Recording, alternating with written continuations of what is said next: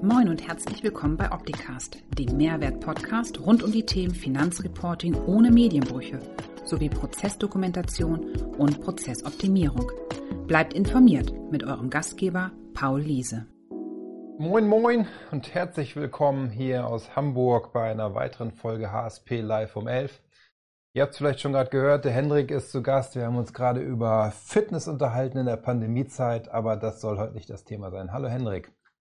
Ja, moin moin aus der Hafen City. Genau, ich sitze hier an der Trabrennbahn, du in der Hafen City. Normalerweise, wenn wir keine Pandemie hätten, würden wir hier nebeneinander sitzen im Studio und äh, miteinander sprechen. Aber so funktioniert es für heute auch.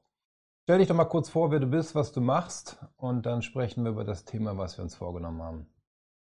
Ja, Hendrik Sievers, ich bin Rechtsanwalt, Fachanwalt für IT-Recht in der Kanzlei Beck Rechtsanwälte tätig ähm, ja, bin im Bereich IT-Recht in Vertragsberatung diesen Themen unterwegs, bin als externer Datenschutzbeauftragter auch in einigen Unternehmen bestellt und ja, kann sagen, immer in den Bereichen, wenn es digital wird, wenn es Beratungsthemen in dem Bereich gibt, bin ich dabei. Ja, wir beide arbeiten ja schon sehr lange zusammen, auch sehr erfolgreich. Und ähm, zumindest für mich darf ich behaupten, es macht auch sehr viel Freude, mit dir und deinem Team zusammenzuarbeiten.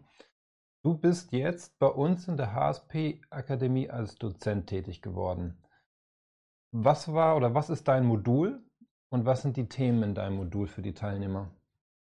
Ja, mein Modul ist äh, Datenschutz, Recht, Datenschutz. Ähm, und ich habe insgesamt bei den Modulen darauf geachtet, dass wir sehr praxisnah bleiben. Also ich werde im ersten Teil die wichtigsten oder die häufigsten Irrtümer im Bereich Datenschutzrecht ausräumen, werde dann die Grundzüge darstellen, die in Unternehmen zu berücksichtigen sind und ende dann mit einer Checkliste, ähm, so ja mit den Hauptthemen, wo man sagen kann, wenn ich die auf dem Zettel habe, dann bin ich da schon mal sehr gut unterwegs. Mhm, okay, das heißt, wenn man jetzt ähm, die E-Learnings sich von dir anschaut, dann klar, ein bisschen Basic muss man wissen, aber du bringst es sehr in die Praxis, indem du Fälle zeigst. Jetzt ist es ja so in der Digitalisierungsberatung, dass Mitarbeiterinnen und Mitarbeiter von Kanzleien häufig so an den Punkt vorbeikommen, auch in der Erstellung von einer Verfahrensdokumentation zum Beispiel, wie ist der Datenschutz beim Mandanten geregelt? Und dann stellt sich auf die Frage, was muss ich eigentlich wissen, wie der Datenschutz bei meinem Mandanten geregelt sein sollte?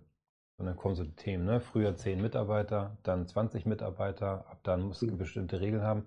Was lernen die Teilnehmer im Detail von dir, was sie dann auch mitnehmen können in die Projekte, um dann auch beurteilen zu können, ob das, was beim Mandanten passiert oder nicht passiert, datenschutzrelevant ist? Ja, die Teilnehmer lernen sehr stark risikobasiert. Die Themen, die sie zumindest einmal angesprochen haben sollten, wo sie geguckt haben sollten, ähm, wie sieht das bei dem Mandanten aus? Hat er dieses Thema berücksichtigt? Ähm, gerade so Themen wie Informationspflichten, aus meiner Sicht leider auch ein etwas ärgerliches Thema im Bereich Datenschutz, aber man kommt nicht dran vorbei. Ähm, also wirklich einmal gucken, werden die Betroffenen über ihre Rechte, über die Verarbeitung ihrer Daten informiert. Ähm, was gibt es für grundsätzliche Themen im Bereich Datenschutzdokumentation, Verzeichnis von Verfahrenstätigkeiten äh, muss ich erstellen. Und genau diese Bereiche gehen wir einmal durch, enden dann eben mit so einer Art Checkliste, dass man wirklich weiß, die Bereiche sollte man angesprochen und kontrolliert haben. Mhm. Jetzt ist es ja so, dass eine Verfahrensdokumentation für das Unternehmen immer eine Mehrwertdokumentation ist. Also für den Mandanten, weil ich da ja die Prozesse mir aufschreibe, anschaue, was ich optimieren kann. Ist eine reine Datenschutzdokumentation jetzt mal außerhalb der Verfahrensdokumentation sich eigentlich auch mit Mehrwerten für den Unternehmer behaftet? Oder ist das nur theoretisches Dokument hier fertig gemacht, weil DSGVO will das? Nein, also da ein klares Ja und da spreche ich nicht nur als jemand, der in dem Bereich unterwegs ist, sondern auch selbst als Partner einer Kanzlei. Ähm, letztendlich möchte man doch wissen, was für Datenflüsse gibt es im Unternehmen, möchte vielleicht auch gucken, was kann ich optimieren, wo gibt es vielleicht auch doppelte Lizenzen, doppelte Software, doppelte Themen, die man vereinfachen kann. Also insgesamt geht es beim Thema Datenschutz klar um den Schutz der einzelnen Betroffenen es geht aber für die Unternehmen ja auch ganz klar darum, habe ich die Hoheit über die verarbeiteten Daten. Weiß ich, was bei mir im Unternehmen passiert? Sind die Daten sicher gegen unbefugte Zugriffe ähm, geschützt und deshalb insgesamt ja ein Mehrwert? Ich kann aber auch sagen, das Erkennen, ähm, das erfordert manchmal auch eine Beschäftigung mit diesem Thema. Zum Teil wird genörgelt, ach, wir haben so hohe Anforderungen, ähm, aber letztendlich, wenn man sich mit dem Thema beschäftigt, wird man auch sehen, das ist insgesamt gar nicht so schlimm und es hat tatsächlich diese Mehrwerte. Hm. Das ist ja eigentlich auch die erste Brücke zu GUBD. Ne? In GUBD steht drin, Verfahrensdokumentation sollen wir Unternehmer schreiben und vorhalten und auch revisionieren und versionieren und historisieren und alles so weiter. Wenn ich mich dann jedes Jahr im Minimum mit meinem Unternehmen beschäftige und das dokumentiere, komme ich ja eigentlich an den Punkten vorbei, wo ich was optimieren und verbessern kann. Das ist das gleiche ist im Datenschutz dann auch so. Hast du so ein Absolut. konkretes Beispiel, um das mal griffiger zu machen, was dir in deiner Laufbahn über den Weg gelaufen ist, wo so ein Aha-Erlebnis bei deinem Mandanten war nach dem Motto, ja, gut, dass wir das mal gemacht haben? Ja, ein konkretes Beispiel ist immer wieder die Datensicherung, leider. Wo man okay. heutzutage sagen müsste, eigentlich so ein Thema ähm, Verschlüsselungstrojaner, der den gesamten Server lahmlegt, was mache ich dann eigentlich? Habe ich die Daten irgendwo anders oder schlimmstenfalls über eine NAS im Serverraum und sämtliche Daten dort sind auch verschlüsselt. Also letztendlich Datensicherung mal als ein Beispiel. Wenn ich da heutzutage nicht gut aufgestellt bin, kann das sein, dass mein Unternehmen eine ganze Woche lang lahm liegt oder eben auch wirklich ähm, ja, ganz große Schäden drohen. Hm, stimmt. Aber Datensicherung habe ich ja auch aus der Sicht der GUBD zu betrachten. Ne? Wie stelle ich sicher, dass meine ah. steuerrelevanten Daten nicht verschwinden ne? oder verloren gehen? Ich glaube auch, also wie so häufig, die Themen überschneiden sich an vielen Fällen und gerade so dieses Thema auch Datenschutz und Datensicherheit ähm, ist ja ein ganz großes Zusammenspiel. Ich kann nicht einen Bereich mir nur angucken ähm, und sagen, da bin ich rund, wenn ich den anderen ganz außer Acht lasse habe aber auch den Vorteil, wenn ich mich mit Datenschutz beschäftige, werde ich automatisch auch die IT-Sicherheit erhöhen und umgekehrt Unternehmen, die eine sehr hohe IT-Sicherheit haben, haben es auch im Datenschutz einfacher. Das ist klar. Aber das bedeutet dann ja, wenn ich als Teilnehmer in deinem Kurs war und dann in den Live-Calls mit dir über vielleicht Punkte spreche, die ich bei meinem Mandanten entdeckt habe und du gibst mir dann Tipps, wie ich das und das vielleicht optimieren könnte oder worauf ich achten muss oder was in die Doku kommt, dass ich über den Weg ja auch eine kontinuierliche Prüfung aus Sicht der Steuerkanzlei, die dem mit dem Mandanten eigentlich eine Digitalisierungsberatung oder Prozessberatung machen möchte, das Thema mit abdecke oder zumindest mit anstoße und darauf aufmerksam mache. Absolut. Also was man natürlich auch sagen muss, ähm, in der Länge des Kurses wird es nicht so sein, dass wir sämtliche Detailfragen klären können. Ich denke, das ist klar. Es klar. gibt einen Überblick. Es geht um die maßgeblichsten Risikothemen, wo man wirklich sagt, wenn das überhaupt nicht berücksichtigt wird, dann hätte das Unternehmen ein Problem. Ähm, unabhängig davon sehe ich aber ja auch steuerliche Risiken in solchen Bereichen. Also auch als Steuerberater macht es durchaus Sinn, da einmal auf den Zahn zu fühlen und zu gucken, habt ihr denn an diese Themen gedacht? Hm. Kann es dann sein, wenn ich jetzt dem Mandanten sage, genau wie du sagst, haben Sie an das Thema gedacht? Und er sagt, nö, interessiert mich nicht, ist mir egal.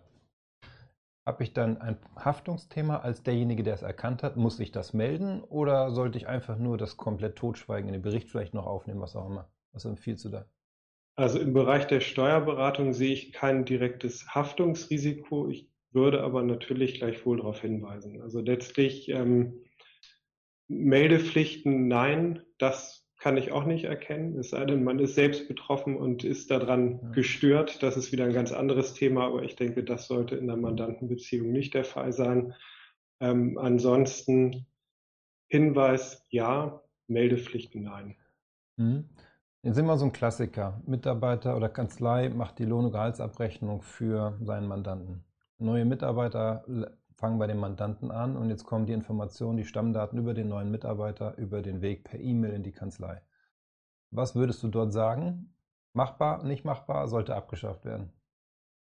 Klar, es sollte abgeschafft werden. Da meine ich aber auch, da sollte der Steuerberater anders an die Hand nehmen, entsprechende Möglichkeiten schaffen.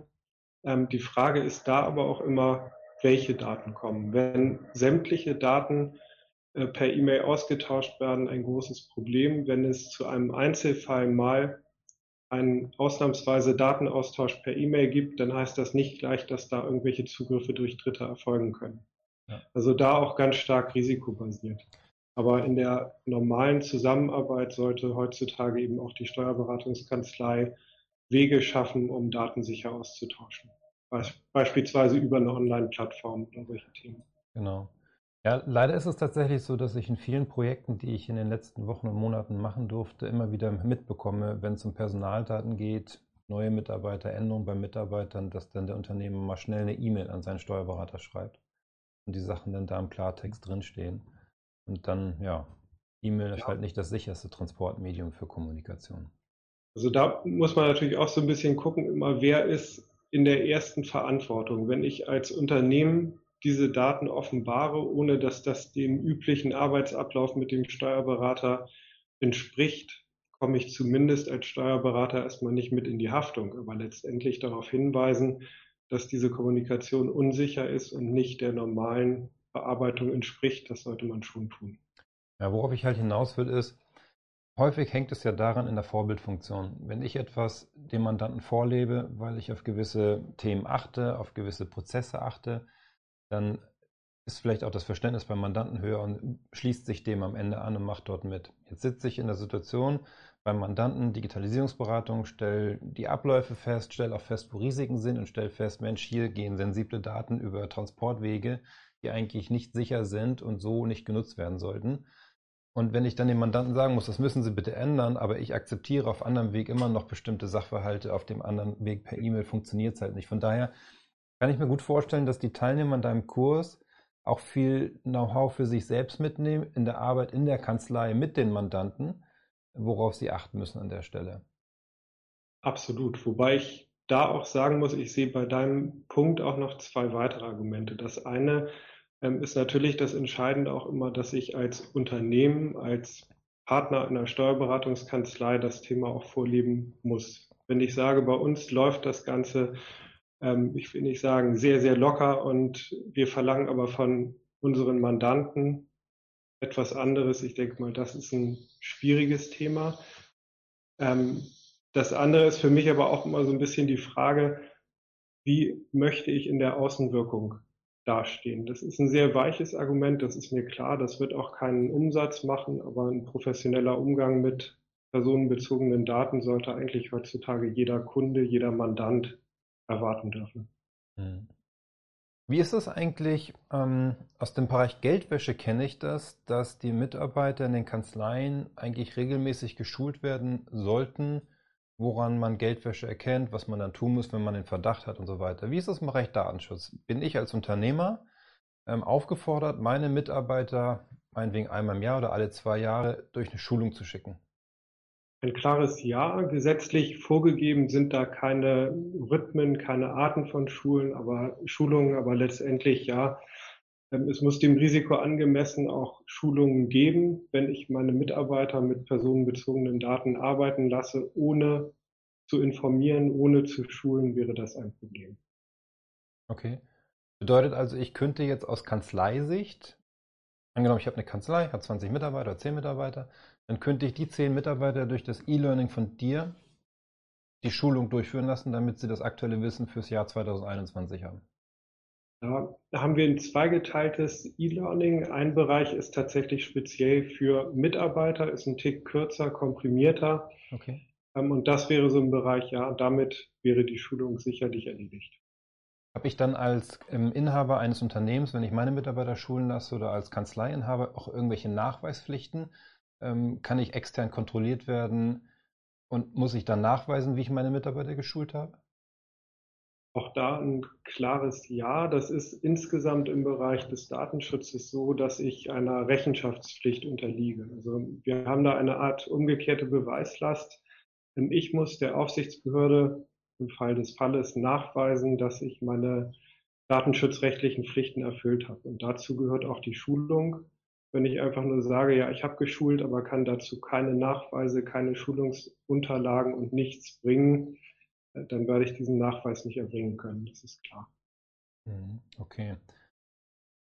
Ja, spannend. Das heißt, ich brauche eigentlich nur den Nachweis, dass der Mitarbeiter das E-Learning von dir gesehen hat, mit einer irgendeiner Bestätigung, was auch immer, absolviert und dann habe ich da die Informationen.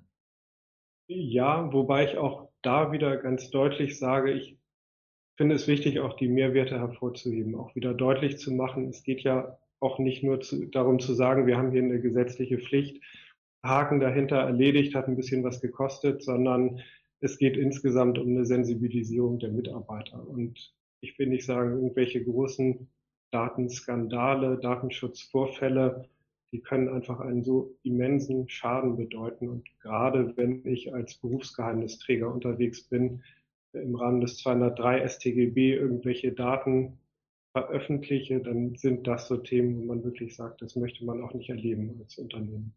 Hm, ja. Jetzt ist ja immer diese magische Zahl, ich mal 20 im Raum. Ne? Ab 20 Mitarbeiter brauche ich einen Datenschutzbeauftragten oder auch nicht. Ähm, ab wann muss ich eigentlich mit dem Thema Datenschutz mich intensiv beschäftigen im Unternehmen? Da muss ich leider so ein bisschen sagen, immer und jedes Unternehmen muss sich mit dem Thema beschäftigen, egal welche Größe ich habe. Äh, wenn ich diese magische Zahl überschreite, ja, dann brauche ich einen Datenschutzbeauftragten. Aber auch unterhalb dieser Grenze bin ich ja verpflichtet, die Datenschutzgesetze einzuhalten. Und ähm, deshalb aus meiner Sicht immer auch die Überlegung, macht es nicht Sinn, vielleicht sogar auch für kleinere Unternehmen einen Datenschutzbeauftragten zu bestellen, weil ich dann die Sicherheit habe, dass da eine Person ist, die sich kümmert um das Thema, Verantwortlichkeit schafft. Ähm, kann man überlegen, ist natürlich immer die Frage, wie viel Aufwand möchte man betreiben. Aus meiner Sicht reduziert das den Aufwand zumindest für die Unternehmensleitung eher, weil man sagen kann, da ist eben wirklich jemand, der beschäftigt sich mit dem Thema. Ist aber eigentlich auch ein Qualitätsmerkmal meines Unternehmens, wenn ich einen Datenschutzbeauftragten habe, egal wie groß oder klein ich bin, oder? Weil ja, wobei das natürlich schon stark auf die Branche auch ankommt. Das muss man auch ehrlich sagen. Ein Handwerksunternehmen wird in solchen Bereichen nicht großartig punkten können. Ähm, gerade aber, wenn ich irgendwelche Dienstleistungen für andere Unternehmen erbringe, da auch Daten verarbeite und sei es nur die Daten der Mitarbeiter des anderen Unternehmens, macht sowas schon Sinn, auch in dem Bereich zu zeigen, ich bin professionell aufgestellt. Hm. Ja, ich finde es immer so spannend mit diesen Auftragsdatenverarbeitungsvereinbarungen, mhm. die sich dann in einer Kette einander anschließen. Der eine muss mit dem ersten, der zweite mit dem dritten, der dritte mit dem vierten. Und irgendwie sind dann am Ende meine Daten, die ich in die Lohn- und Gehaltsabrechnung bei meinem Steuerberater, der gibt es dann wiederum in der Lohn, keine Ahnung, wo auch hin weiter. Da hat man ja eigentlich überhaupt nicht die Chance, den Überblick zu behalten, wenn man sich dann nicht einer externen Unterstützung bedient. Ja, wobei auch da, also ich, ich muss so ein bisschen sagen, es gibt im Bereich Datenschutz immer wieder ein paar Themen, die auch echt kritisiert werden. Ich hänge einerseits bei diesen vielen Verträgen zur Auftragsverarbeitung, ähm, dass es zum Teil auch wirklich Papierkram schafft, der aus meiner Sicht nicht unbedingt erforderlich ist und das Datenschutzniveau nicht erhöht. Und vielleicht da ein Beispiel, wenn ein Steuerberater die Lohnbuchhaltung macht, dann ist das mittlerweile einhellige Auffassung, dass er kein Auftragsverarbeiter ist. Okay. Als Berufsträger, Geheimnisträger verarbeitet die Daten selbstständig als eigener Verantwortlicher. Wenn ich aber ein Lohnbüro beauftrage, dann habe ich eine Auftragsverarbeitung, werde da den entsprechenden Vertrag schließen. Aus meiner Sicht schafft der nicht wirklich mehr Rechte und es ist so ein bisschen die Frage, hilft uns das im Bereich Datenschutz? gibt es so ein paar Themen, die ich auch kritisch sehe, so auch die Informationspflichten oder das leidige Thema Cookies, wo man sich immer nur noch fragt, diese ganzen Hinweise. Ich ja, lese sie selbst auch ungern, beschäftige mich häufiger damit, aber äh, muss auch sagen, das hilft uns allen überhaupt nicht, macht leider auch dieses Thema so ein bisschen kaputt. Und ja, aus meiner Sicht ein Thema, was für uns alle sehr, sehr wichtig ist und immer wichtiger wird. Hm. Wo geht aus deiner Sicht, wo wir gerade an dem Punkt sind, die Verschärfung mit Cookies und Co. und dann hier irgendwie Hinweis auf eine Webseite, möchten Sie und ablehnen und ja und nein und hier die Option. Ähm, wo wird die Reise deiner Meinung nach hingehen? Wird das wieder vereinfacht werden? Wird sich das irgendwo harmonisieren oder wird das eher noch komplexer werden? Ich tippe, dass es eher gewisse Ausweich Themen gibt, die dann versuchen, ich will nicht sagen, diese strengen Regelungen, diese strenge Rechtsprechung zu umgehen. Also sei es ein Tracking ohne Cookies mit irgendwelchen IDs, die in der URL durchgeschleust werden. Ähm, damit hat Google jetzt begonnen. Ähm, insgesamt ja, aus meiner Sicht ein Thema, das uns noch die nächsten Jahre beschäftigen wird und wo es auch, muss man ja sagen, keine richtige Rechtsdurchsetzung gibt. Wenn man durchs Internet surft, man sieht hunderte Cookie-Banner, die fehlerhaft sind, dann fragt man sich auch immer als Unternehmen, warum soll ich jetzt 30 Prozent meiner Einwilligung oder meines Trackings verlieren, weil ich mich rechtskonform verhalte. Ja, ist wieder die Frage Außenwirkung, was möchte ich darstellen? Aber ich befürchte, dass sich da in den nächsten Jahren einfach noch viel bewegen wird. Ob es so Themen E-Privacy-Verordnung, ob es klare Regelungen gibt, was genau geregelt wird, bleibt abzuwarten. Aber ja, es wird spannend bleiben auf jeden Fall in dem Bereich. Ja. Ist auch insofern spannend aus meiner Perspektive, weil jetzt haben wir ja mit deiner Hilfe das E-Learning zum Thema Datenschutz für die aktuelle heutige Situation in der Rechtsprechung und mit dem aktuellen Wissen aufgenommen. Bedeutet aber auch, dass eigentlich dieses Thema E-Learning Datenschutz immer regelmäßig Updates im E-Learning erfahren wird. Oder wie siehst du dort, klar, natürlich von der Akzeptanz, ne, wenn wir sagen, feststellen, das interessiert vielleicht irgendwie nur 10, 20 Prozent der Buchung im Vergleich zu anderen Themen, ist das Datenschutzthema vielleicht irgendwo nicht so relevant aus der Sicht der kaufmännischen Thematik. Aber würdest du sagen, dass es sinnvoll ist, sich jedes Jahr wieder in ein E-Learning von dir zu begeben, wenn ein Update kommt? Ähm, das sicherlich. Was wir natürlich auch planen können, ist die Frage, ob wir nicht einfach dann ein nur Update machen oder dass wir auch überlegen, vielleicht mal ein etwas ausführlicheres E-Learning anzubieten, sei es über vier, vier bis sechs Stunden. Also letztendlich kann man auch überlegen, da noch ein bisschen mehr zu machen. Hm. Wir starten, finde ich, ein sehr spannendes Thema. Ja. Aber da auch ganz deutlich, wir starten mit Grundzügen, mit einer Übersicht über das Thema, was eben risikobasiert so die Hauptbaustellen aufzeigt. Ja. Ja, fürs Vertiefen stehst du dann ja in den Live-Call zur Verfügung. Ich glaube, du hast auch nichts dagegen, wenn man direkt Kontakt mit dir aufnimmt und dich bucht und dann aus Kanzleisicht mit dir das Wissen individuell vertieft. Ja, sehr gerne. Ja, das waren so meine Themen, die ich im Kopf hatte, die ich mit dir mal teilen wollte. Hast du noch Themen, die du mit mir teilen oder mich fragen oder gleich möchtest? Ich denke aus meiner Sicht auch ein guter Überblick. Ich kann sagen, ich bin total gespannt, dass es jetzt bald losgeht. Ich freue mich auf erstes Feedback. Ja. Und ich will nicht sagen, ansonsten Fitness im Bereich ähm, Corona-Pandemie, um da den Kreis wieder zu schließen. Ja, also wir beide haben festgestellt, wir gehören nicht zu den knapp über 40 Prozent, die in der Pandemie ihr, ihre körperliche Betätigung reduziert haben, sondern wir haben eher vielleicht mehr gemacht. Ähm, ja, du hast ja auch eine entsprechende Vergangenheit, was den Sport betrifft. Ähm, ich als Hobbysportler eher nicht. Aber dennoch, es macht Laune und hilft auch, ähm, ja, den Mut nicht zu verlieren, beziehungsweise positiv zu bleiben. Ne? Da hilft Bewegung immer. Und ihr in Hamburg, ihr durftet ja ab 21 Uhr nicht raus, beziehungsweise zum Sport machen, war es die einzige Chance, noch rauszukommen. Ne? Ja, ich, ich will nicht sagen, ich will tatsächlich da noch eine Brücke wieder schließen. Ähm, letztendlich für mich auch dieses Thema Datenschutz es kann tatsächlich auch Spaß bringen und ich will insgesamt auch so ein bisschen dieses Ärgernis nehmen, was aus meiner Sicht häufig daraus resultiert, ähm, dass man sich nicht genug mit dem Thema befasst hat. Und gerade so diese Drohungen, die damit schwingen, wie 20 Millionen Euro, vier Prozent des Jahresumsatzes, ähm, ich glaube, da sollte man mal so ein bisschen die Kirche im Dorf lassen und auch gucken, was sind wirklich Themen, die uns als Unternehmen weiterbringen. Ja. Und da gibt es im Datenschutz auch viele Bereiche, die nach außen sichtbar werden und wo man auch sagt, okay, das macht Sinn, sich damit zu beschäftigen. Ja, ich habe letzte, nee, vor zwei Wochen einen Fall mitbekommen von einem Unternehmen. Die haben so einen Trojaner-Fall gehabt, alles verschlüsselt. Mhm. Sicherungen waren auch verschlüsselt, weil sie nicht extern gelagert waren. Und damit stand das Unternehmen erstmal still. Und wenn so ein Unternehmen stillsteht und nicht weiterarbeiten kann, ja dann kann man sich selber hochrechnen, was das bedeutet. Und dann finde ich es auch schwierig zu sagen, okay, welche Versicherung hilft mir jetzt aus der Situation heraus, wenn ich nicht vorher investiert habe in jemanden, der mal mein Datenschutzkonzept, mein Backup-Konzept, mein Sicherungskonzept sich anschaut. Und beides sind Themen, die sowohl den Datenschutz als auch die GOBD betreffen. Von daher schließt sich da der Kreis, Brücke ist geschlagen. Klasse. Vielen Dank, Hendrik, dass du dabei warst. Ich wünsche dir ein tolles Wochenende. Es soll ja besseres Wetter werden. Und ja, allen, die jetzt zugeschaut haben oder zugehört haben oder das später hören, wir wünschen euch alles Gute, bleibt gesund. Nächste Woche Freitag ist Brückentag, aber wir sind trotzdem live. Und zwar habe ich zu Gast den Matthias Glan. Matthias ist Geschäftsführer von BMD, Hersteller von ERP-Software, sowohl für Kanzleien als auch für Unternehmen.